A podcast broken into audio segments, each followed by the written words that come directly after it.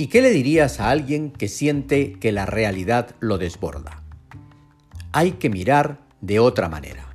Sí, le diría eso. Hay que mirar de otra manera. Con mucha frecuencia, las dificultades vienen todas juntas. O vienen de gran tamaño. Y entonces sientes que te desbordan, que pueden más que tú. Y no sabes cómo actuar. En ese punto, suele ser posible elegir entre dos opciones atravesar o rodear. Eso es, atravesar la dificultad en plan avasallador y seguir en tu camino original o rodear la dificultad y retomar tu camino original.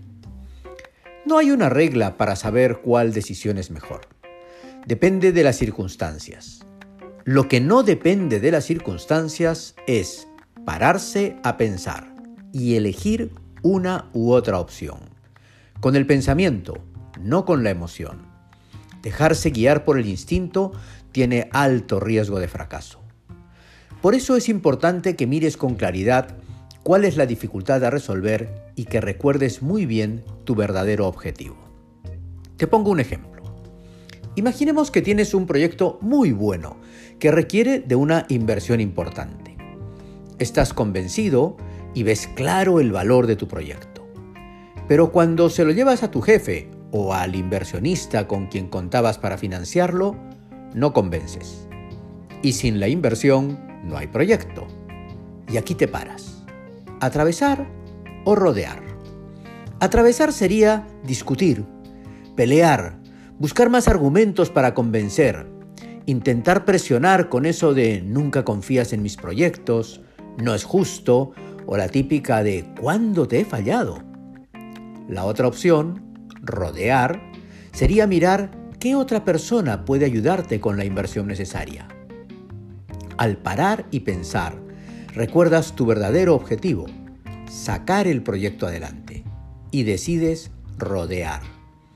Pero sin parar y pensar, te confundes y crees que el objetivo es convencer al jefe o al inversionista, y decides atravesar con probablemente poco éxito.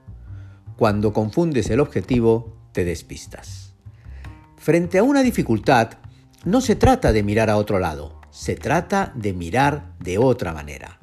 No quedarte mirando la dificultad, que justo está ahí para no dejarte ver, sino de mirar el objetivo que persigues y buscar otros caminos para resolverlo. El enfrentamiento y la protesta es quedarse pegado en el problema se puede ir por la vida de opositor o propositor. La oposición generalmente destruye. Suele ser irreflexiva y violenta. La proposición generalmente construye. Es reflexiva y conciliadora. Los grandes problemas sociales surgen por muchas personas que están en contra de algo. Los grandes avances sociales nacen de muchas personas que están a favor de algo.